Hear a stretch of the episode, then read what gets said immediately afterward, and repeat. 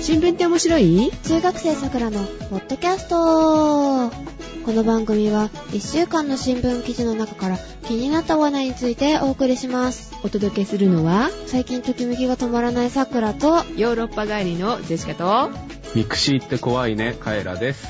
おはよううなぎおはよううなぎ。ポポポポーうわおはようございますおはようおござはいようございまます。すあテンションおかしいですね最初から打ち合わせに2時間ぐらい使ってますかね。そんなにああっためにあっためましたからね。ね今日は舌が回るんじゃないか。うん、それに素晴らしい内容が取れるんじゃないかと期待しております。春休み、もう終わっちゃうね。終わったあーもう終わってますねはい、終わったですね。はい終わったは終わまった、た、いえ、カエラは入学式。ですね、まだですけど。また高校生になるんでね。おめでとうみたいイェな。ーイイ。ェーイ。はーい。では、えー、メールをいただいておりますので、メールの紹介をしたいと思います。少年 Z さん。おはようございます。おはようございます。さくらさん、カエラさん。ジェシカさん、こんにちは。少年 Z です。こんにちはこんにち収は録。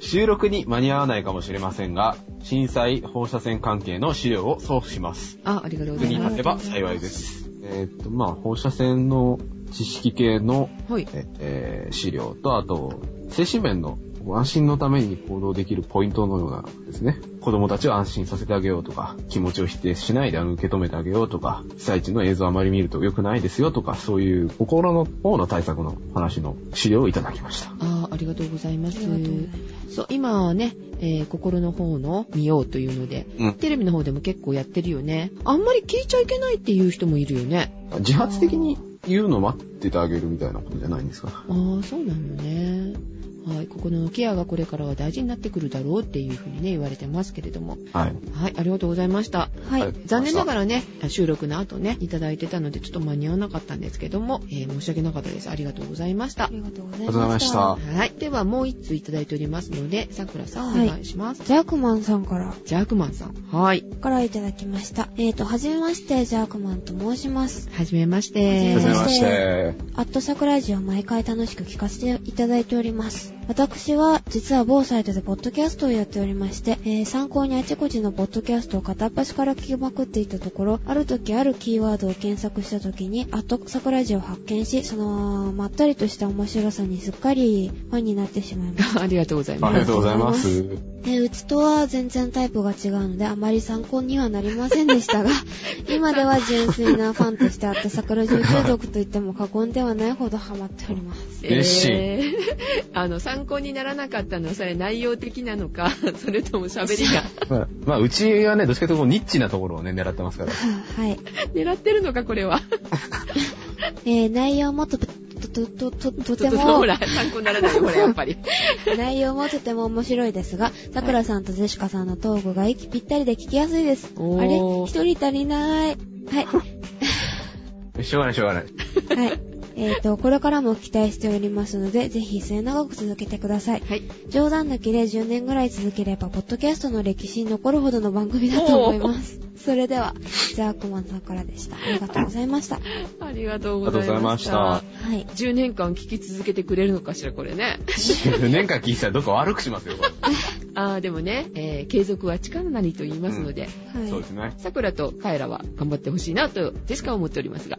ジェシカさんも向上心を忘れないようにしてください。はい。じゃあ、アクマンさんね、どういうポッドキャストをされてるのか、よかったら、あの、番組宛てじゃなくてもいいですので、教えていただけると嬉しいなと思うジェシカでございますが、そうですね。はい。よろしくお願いします。ありがとうございました。ありがとうございました。ありがとうございました。はい。えーと、では、あー、なんか、さくらが、前回の補足したいっていう話だよね。保管どっちかっていうと。はい。なんか、鈴、鈴、鈴、鈴。そう。 あの、チリンチリンなる鈴ですか。違いますよ。うん。同位体の話が出てきて、で、スルーされたので、とりあえず調べてきました。鈴は、えっ、と、自然界にある安定同位体が10種類とか、放射性同位体が11個あるんで、最も多い元素になるんですよ。どやー。合ってたわけね。同位体が一番多いのは鈴でした。はい、合ってました。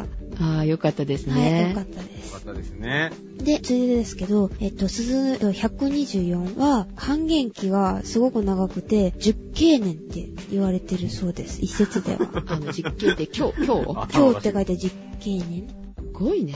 うんうーんんらしいです。はい。にも、えっ、と、とりあえず同位体の説明をしますと、これは同位元素とも言うんですけど、と同じ元素とが原子で、とその原子核の中性子って言って、あの、なんていうのかな、質量の数がまあ違って、こう放射性同位体しか持たない元素を、その放射性元素と言います。なんか同じものでも違う振る舞いをするって、シオンさんが言ってたよね。それそれそれ。で、これ同位体にも放射性同位体っていうのと安定同位体っていうのがあって、放射性同位体っていうのは時間とともにその原子と陽子と中性子を放出して原子番号が変わるんですよ。原子番号が変わる。はい。数字が減ってくってことですよね。はい。で、アルファ崩壊っていうのによって、原子番号が質量数の異なる各種になって、で、それか、ベータ崩壊っていうのがあって、それで、質量同数で原子番号の異なる、その各種への放射性崩壊を起こすそうです。うん、難しい。で、もう一つの安定同位体っていうのは、自然界で一定の割合を持って安定に存在しているんです。うん、自然にあるわけね。安定してるの。はい。原子番号が特に悪さをしない。おーまあはい。そんな感じです。え、悪さをするのがその放射性放射性同位体っていうのかなはとい。いうことで、鈴は同位体であったと。はい。で、それも一番多いのね。はい。合ってましたと。合ってました、ドヤーっと。桜さん正解と。へえへえへえ。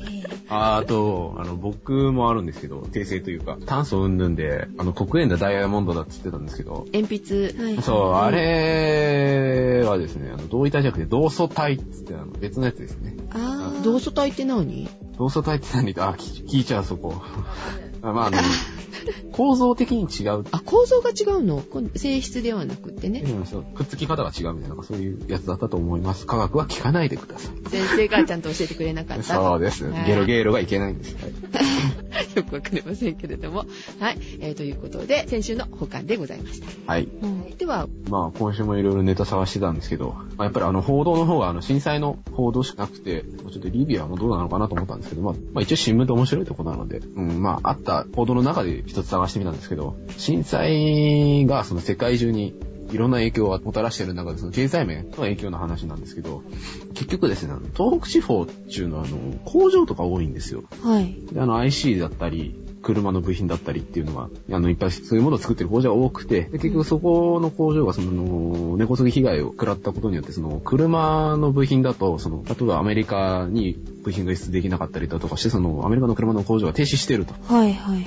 えーまあ、同じことがその IC とかにも言えたりして。で、まあ、具体的なその社名を出しますと、17日に、ゼネラルモーターズ、アメリカの自動車大手ですね、はいはい。が、そのルイジアナの工場を停止すると発表がありましたうと。ん、で、キャノンも16日から九州大分のキャノンの操業を停止して、いずれも震災の影響で部材調達が困難になったためだそうです。部品1個でなんか止まるとこもあるって聞いてるけど、日本って優秀な部品作ってるってことだよね。そうですね。で、部材のそのメーカーの集積地だったり、東日本の被災で、まあ、世界の工業製品にドミノ式に影響が波及しつつあって、で今度はトヨタさんですね。は、北米の14工場すべてで4月下旬にも一時的に生産を中止する可能性があるということを明らかにして、まあ、生産中止だったり、その規模などを今検討している最中で、最終的に判断があるそうです。で、まあ、日産だとかホンダも同様のことらしいんですが、まあ、トヨタなんていうのは、あの、有名な看板方式ってあるじゃないですか。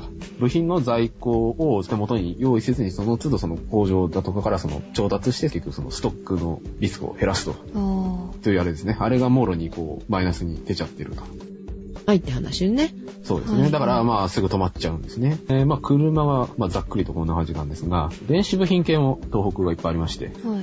で、こう、なぜ東北にこの分子部品系の工場がいっぱい集まってたかということなんですけど、はいなんででしょう地理の問題。チリの問題まあ、地理、地理風えー、なんだろう、輸送の関係それもあるんでしょうけどね、その元来はどういう意図でそこに集まっていたのかということですね。えー、土地が安い。うーん。電子部品とかだったら水がきれいなとこにね、行きそう。うそうそう。そんな感じ。空気がきれいとか。そう、空気がきれい。そう。で、もともとその、クリーンルームだとかあんまり発達してない頃に、東北だとか、あと長野の諏訪とか、あっちの方っていうのは水だとか空気がきれいだったりして、で、それでいっぱい工場が集まったっていう経緯があるらしいんですね。あーだから今はそのクリーンルームがいろいろ整ってきたんであまり関係はないらしいんですが、もともとはその空気がきれいだということで集まってたらしいと。で、あとその鉱石、石はい。の産地だったりとか、あと水資源だとかっていう要因があって、そのいっぱい集まってたらしいんですが、ああ原料も取れてたわけね。うん、東北のその生産拠点の皆さんは、その高付加価値製品に集中して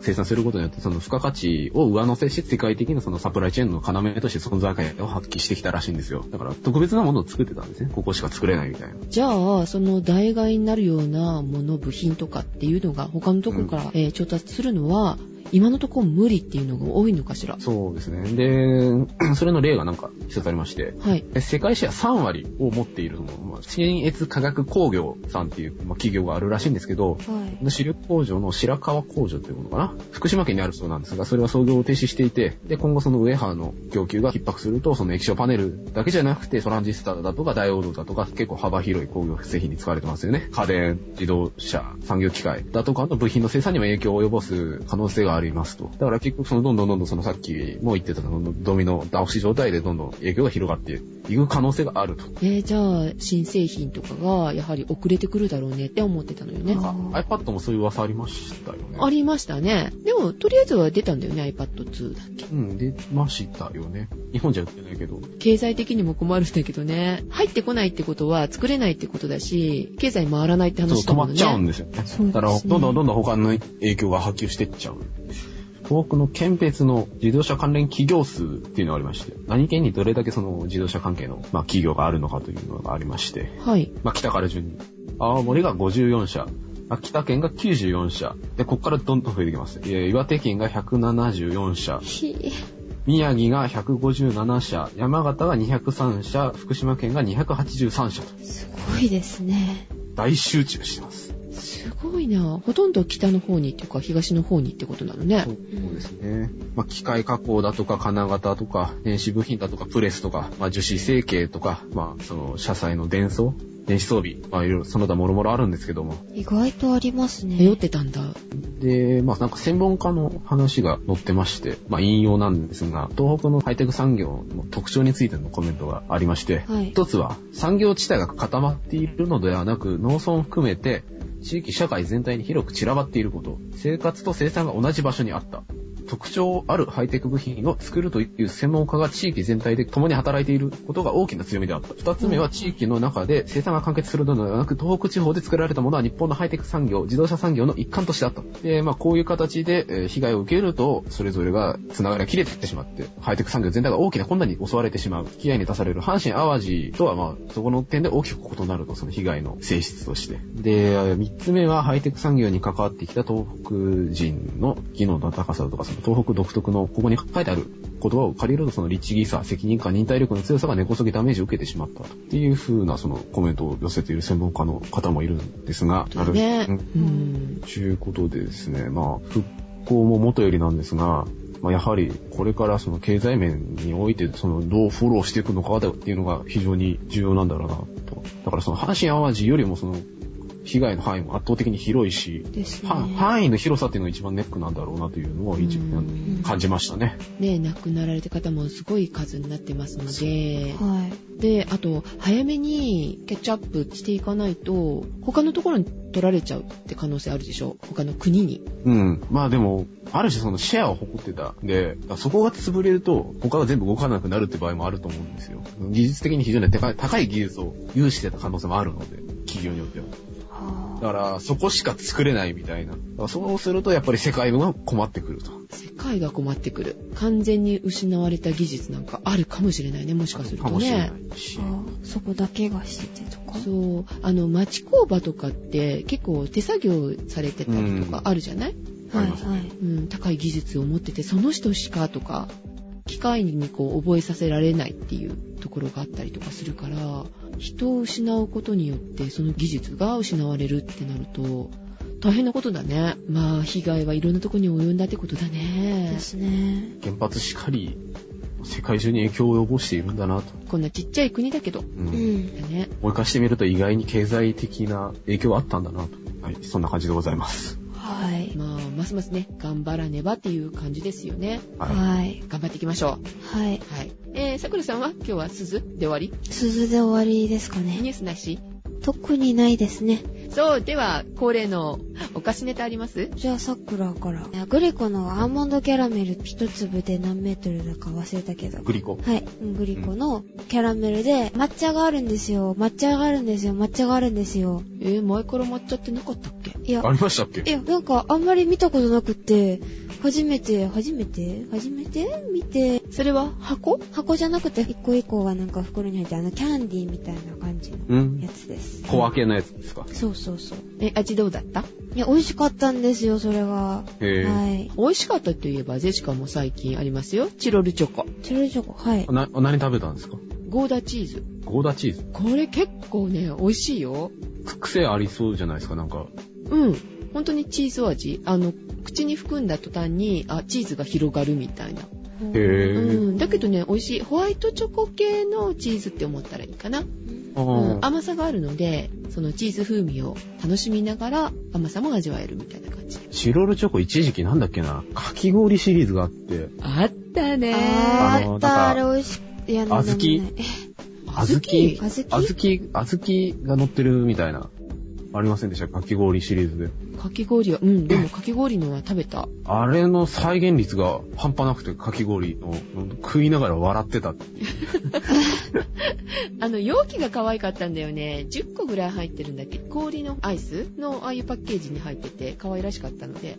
パッケージ最近凝ってますよね。うんあの凝ってるいちごのやつ知ってますいちごのあの、セロファンのかかった、あの、プラスチック製の容器があるじゃないですか。あの、いちごを売っている。ほうあれの中にいちご、白いちごの、なんか、やつで、それが詰まってるのは。え、あんな大きさなのいや、ちっちゃいんですけど。あ、それのちっちゃいう版ん、ね。そう。なかなか可愛らしい包装で。ほうほう果物屋さんに売ってるあのチョチョコじゃない、チョコじゃなチいョコ、よ。チョコ いちごのね、パうんックそうそうそうそのうちっちゃい版って感じことだよね。あの、いわゆる想像するあれ。うん、あれですね。はい。白いちご結構最近見る。なんあか、れいちごに白い、えー、とチョコレートがコーティングされてるやつとかさ、はいはい流行ってるのかねあれ、そ、んでもなんか、チロルチョコでやってたのなんか、そういう種類のイチゴを、なんか、こう、イメージして作ったみたいですよ。ああ、そうなのね。白いイチゴがあるらしいですよ、世の中には。はい。あー、なんか、はい。あ、気持ち悪い。さくら白いちごのチロル食べた。え、んあの、多分チョコレートが乗ってるんじゃなくて、うん白いちごなんだ。あるんですよ。色白のイチゴ。うん色の白い。あるらしいですよ。顔色の悪い。やめてください。そういうわけじゃないですよ。色白のいちごちゃんね。えー、甘いの知らない。それ自体は食べたことない。味はイチゴじゃないですか。あ、そうなのかな色だけ抜けてるんだ。うん。うんへー、ちょっと食べてみたいな。果物屋さんちょっと覗いてみよう。カイラも美味しい新製品なんかある美味しいネタですか。ん甘くはないんですけど、はい。この前花丸うどん行ってきて、花丸うどん。はいはい。行ったことありますありますよ。ないです。花丸、丸うどんなんか楽しくないですかあそこ。まあ、花丸うどんあの、ご存知じゃない方もいるいらっしゃるかもしれないんですけど、あはの、まあまず最初にそのベースのうどんを注文するんですね。い。はい。あの列になって。ぶっかけの温玉でとか言うと、その、ぶっかけの温玉が出てきて、それをトレーに乗せたまま列になって移動していくんですね、カウンターを。で、そうすると、あの、天ぷらのコーナーがあって、はいまあ、そのちくわ天とか、かき揚げとか、あと白身魚とか、そういう、まあ、各種、天ぷらが、まあ、揚げたてのやつが並んでるコーナーがあって、まはあ、いそこからもう各自、こう、好きなやつを、その、乗せて、で、あの、最終的にレジのカウンターで、その、お会計っていうシステムのうどん屋さんなんですけど、その天ぷらを乗っけるのが楽し くて、どれにしようみたいな。やっぱりこの桜エビのかき揚げはの、あーでもちょっと高い。いや、いっちゃおうみたいな 感じで。あと、この白身、白身魚好きなんだよなとかも思って、トッピングするとなんか普通にこう700円ぐらいいくっていう恐ろしいシステムなんですけど、 はい。乗せすぎだろう。ん安いところなのに。うんはうん、ちょっと欲張っちゃいましたね。あの、初めてでテンション上がっちゃって。うんいはい。結構楽しいよね。あの、ジェシカがよく行くのは丸亀。うん丸亀製麺所。それも同じシステムなので、やっぱり最初に、うんえっ、と、一玉なのか二玉なのか、それとも釜揚げ式うんで、えっ、と、三玉ぐらい入ってそうなね。あれも楽しいなと、何人かで行くとね、ワイワイとしながら、天ぷらをやっぱり取って。で、たくさん私は、あの、ネギ入れちゃう。ネギ。ネギあるんだ。そう、ネギ入れ放 題。花丸ネギあったっけ生姜が乗せ放題だったんですけど。生生姜。姜生の。姜と、ごまあ、そうそうそう、ごまもあるね。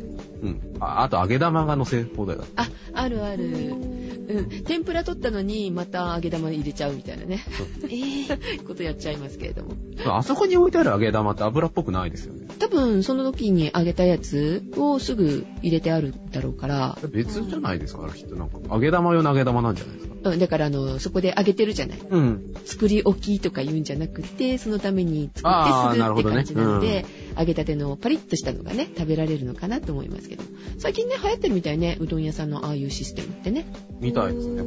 楽しいよね楽しいっすよ。うどん好きなんでね、基本的に。蕎麦よりうどんみたいな。体験されたことない方はぜひね花丸うどんとか丸亀製麺所とか行ってみてくださいはそうでいす。乗せ次には注意と。食べ過ぎに注意はいということでお届けいたしましたのはやつさくらと、ジェシカとカイラでした。いではまた来週いってらっしゃいいってらっしゃい。ってらっしゃい。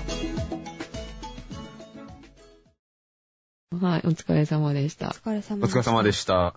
で、来週はどうかな来週、カイラくん多分ね、イベントが多いよね、来週。僕は、極めて不安定な精感神じ的ななので、どうなんですかね夜帰ってこれんのかなっていう。帰れないでしょ。帰れないですよね。うん、 帰れないと思うどよ。んなものなのかよくわかんないんですけど。うん。あ、一緒に入った友達とかもいる僕は多分いないと思いますね。あー、新しい出会いが待ってるのね。いいな ーはぁ、えどういうキャラでいこうかな。新しく自分作れるじゃないまあね、所詮変態なんですけど。え、え、変態のまま行くんだ。いいな、いいな、楽しいな。そうですね。で、来週はですね、なんとはい、復活しますのでね、あの番組が。帰ってくるぞあの番組がうん、うん。桜とおばあちゃんじゃないから ね。桜とおばあちゃん、ちょっと休止状態になっておりますが。あの番組ですよ、はあの番組。どの番組かな、バツがついてる。ば、罰じゃない、ペケね。えーっと、新しくね、題名も、ちょっとだけ変える。なるほど。真相回転。桜が抜ける。うん、あ、桜は出るけど、桜っていう言葉は抜ける。うん。おデジタル医務室でいこうかなと思ってるんだけど、あ、そういうことか。でじゃないいと思くてうんです別けど人キャラで出てくるのかと。あ、別人キャラ。ちょっと大人っぽくはする。するのあの、なんとかな芝居はちょっとやめる。 あ、小芝居は抜きと。恥ずかしいよね、そろそろね。失礼します。ガラガラガラガまあラ。中去学生だからやれたかな、みたいな。年も一応、あれだったんですよ、桜。うん、でも去年え早いうちだよ。結構5月か6月ぐらいでやめてるんじゃないのそうなんですかそうなんですかって言える立場でもないのか。だってカイラくんが出た頃だもの。うん。うん。ねあんなもんですかうん。トムそうか先生の話が出て、あと2つぐらい取ったら終わってたんじゃないうん。ね、結構パタパタと、あの、皆さんなさっておりまパしタて、パタみたといってな。なんかちょっとお亡くなりになってるよ うな、やられてる感じですよね。さようならみたいな。さようならよ。さよならよーん。あの、なんかあの、上がる感じがすごいです。うざい。さよならよーん。そう、すおごはい嫌よい。うな。おはようなぎだよ、みたいな。で最近その、絵とか、アニメみたいのできてるよね。うん。ああ、えー、ぽーん。ポポポポーン。 ポポポポン。楽しい仲間が、ぽぽぽぽーん。うへー。何それ壊れた。桜こういうキャラです。とても真面目な子じゃありませんので、皆さん誤解なきように。ですよね。結構ね。さっきわけのわからない言葉いっぱい飛び交ったよね、うんカエラね。なんか専門用語がね。あー、例えば某、某兄弟掲示板とか、画像の方とか、ピから始まるやつね。ピー何がし。うん。ピピ、ピな、ま、あとゲームとかが全然わかんない。あネトゲネー。トゲーネトゲはさくらそんなしてないですよ。いや、してるでしょ。やり込んでるのは、ふた、一つぐらいかな。さくらでもなんか、狩り嫌いなんで、カエラ嫌いあー違う、狩り狩り狩り。言われてよ、カエ誤ラ。解ダメ絶対。まあいいや。あれ違う違う、狩りええいや、狩りしてますけど、レベル何気に頑張ってますけど、まだ転職してないんですけどね。やってるじゃないですか。いや、一回転職してるけど、二次転職、あ、違う、三次転職と、そのサブクラスになってないんで。言い訳がわけわかんねえよ。あと、なんだ言い訳になってない感じがあ聞こえとるんですけど。 6上げたら、あ、だから6だから6、38、18時間狩りしないといけないんで、あと1年で上がるかな、みたいな。もっとか。なんかそういう、あの、5カ年計画的なものが進行してるんですか はい、そんな感じです。あ、28時間か。ソロで飼ってたらもっと、あいや、はい、もういいです。はい、わかる人にはわかるんですね。絶対わかんないって聞いてる人。あ、そう。はい、わかるよならメールください。 絶対わかんない。もうわかったらもう、もうなんか結婚してください。 求婚。あ、いや、あの、そのネトいゲ的なや意味ー、で。これも大変ですよ。ファンネトがゲもう。的な意味で。ファンがもう大変だよ、今。いや、サブクラスで分かった人には分もうざかわるざわけしちゃど。ないないない。結婚してください似てるそういう感じ。何それ怖い。僕たちさんにネトゲしてくださ いいや、もう、今、今、あの、結婚してる旦那さんと別れて、あれですよ、ら、あら、言っちゃダメだ。そのネットゲで結婚しましょう、はい。え、今結婚してんの桜は。結婚は一応してるけど、でも、ステがあんまり上がんないから、レベル近い人がいいです。なんなんだよ。転職はしてるし、結婚はしてるし、めちゃくちゃなファンの真似もしたくなって、したくなくなって きたよ。旦那と別れるとか言ってる し。いや、レベルがと、遠いから、ダメなんですよ。拷問だな。うちのギルドなんかもう、なんか、廃人さんばっかりで怖い。どんなギルドだよ。カイラはゲームする僕ですかそうですね。iPhone でちょこっとやるなと、最近 PS3 が微妙に動いてますけど。桜オフゲ嫌い。飽きる。音ゲがいいです。ネトゲがいいです。あ、でも 3D は道に迷うのでごめんなさい。2D ですよ。あ、でもメイプは嫌ですよ。なんだ、二次元の 3D で迷子になるのか、この子は。 3D だってわかんないんですよ。迷子なんですよ。本当にそれ、現実でも迷子になるんあじゃ現ない実でももちろんなりますよ。もちろん。言言わずもがなですね。はい。あ、そうですか。桜右も左もわかんないんで。地図、地図読めない読めない。いや、読めるけど、居場所がわかんないんで、自分の居場所が。それ読めないでしょ。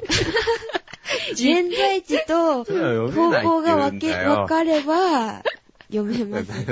あの、それテストに出る範囲ぐらいなら読めます。何のテストだよ。なんか、テストで、ここの500メートルに、なんか、この方角に何がありますかみたいなの、中2ぐらいでなんかテストで出ませんでしたな、何のテストなんか、地理のテストで、何百メートル先に、えっと、郵便局があります。そこから、何キロ先は何あ、ちそゃのら。地図記号読ませる的地な図記。号とか、あと、なんか、縮尺っていうのあれ。あー。あれはいのはいはい問題で、あれぐらいなら読めますけど、実際、まあ読もうと思うと、ちょっとまあまあ難しいかな。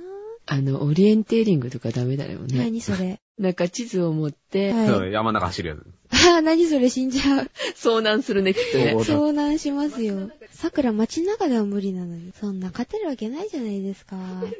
勝つ気でいたのか。これで勝つろうみたいな。じゃあ、あれはゲームセンターとか。最近どっか遊びに行った時、ちょこっと入ったりしますけど。ツイッターでなんか書いてなかったカイラ。あー、メタルギア。あ、メタルギアソリッド。メタルギア、メタルギアのね、アーケードがね、ちょっと楽しかったんですよ。なあにそれ。いや、名前は知ってますけど。いやあの、3D なんですよ。そのブースになってて、座って、その、後ろにスピーカーがついてるんですよ。51で。で、あの、銃のコントローラーがあって、で、銃構えて、前にモニターがあって、で、まあ、いろいろ設定していくんですけど、あの、その 3D 用のメガネになんか細工してあるらしくて、頭を動かすと絵がそれに合わせて動くんですよ。で、銃もなんか結構でかくてしっかりしてるんで、ちゃんと構えられて、で、それでまあ、やるんですよ。うん。あれは楽しい。てか、あの、あのシステムを PS3 に移植してほしい。は 3D でうん 3D までとは言わないけど、うん、うんあ。のメガネと銃のコントローラー、あれを移植してほしい。テレビ画面じゃなくって、あれでしてほしいよね、メガネに映るやつ。ヘッドアップ。あ。疲れんだろうな。あーすごい、でもほら、自由度があるから、打つときとかさ、そう。メすタごルいギア動けるからね。そうですね。まあゲーセンね、あのハンドルついてるか銃の形じゃないとできないので、僕は。音ゲー無理。はい、以上。あ、音ゲーすごい好きですよ。ゲーセン、太鼓の達人とかできないんですよ。えー、太鼓の殺人、ほんとた、た、た、楽しすぎるぜあ。の太鼓の達人やると汗をかくレベルでできないので、一緒に行きたくなるんですよね。いじめたくなるようんね。え、できないのとりあえず。 どややるんだわ。うん、絶対ドヤルは。まあ DDR とかすごい好きよ。できんわ。あー私はあの、シューティングはダメ。あ、シューティングダメなんですかめっちゃダメ。ゲーセンっていうかさ、暗闇の中に入ってほら、何あの、撃たれたらピピってなるとか言って体にこうなんかつけて、えーサバゲーみたいなやつですかそう、何人かでチームでとかってやるやつ。うん楽しそうですね。うん、あれやったことあるんだけど、ずいぶん昔だけどさ。うあ、んずいぶん昔って、いや、あの、2、3年前かな。もうないかもしんない。 はい。いくつあれとかもう最初に死ぬね。もう全然ダメだよ え、。サバゲーできないんですかあー無理。楽しそう。ややりたいりです、ね。たい。やったことないんですもよ。う面白いのは面白いよ、あれ。もうやる気満々でいくけど、ピーみたい な。ゲーセンのシューティングの銃をちゃんと構えて撃つと、めちゃくちゃ点が低くなる。あれはちゃんと構えて撃っちゃいけない。適当に言った方がいいの、あれ。そおーう。ちゃんと構えて撃つと損なので、皆さんは適当に撃ってください。おーあ脇を締めてとかそういうことを考えずに撃ってください。そうなのうんということで、夜も更けてまいりました。はい今日。も聞いてまいりました。では、おやすみなさい。おやすみなさいおや。すみなさい。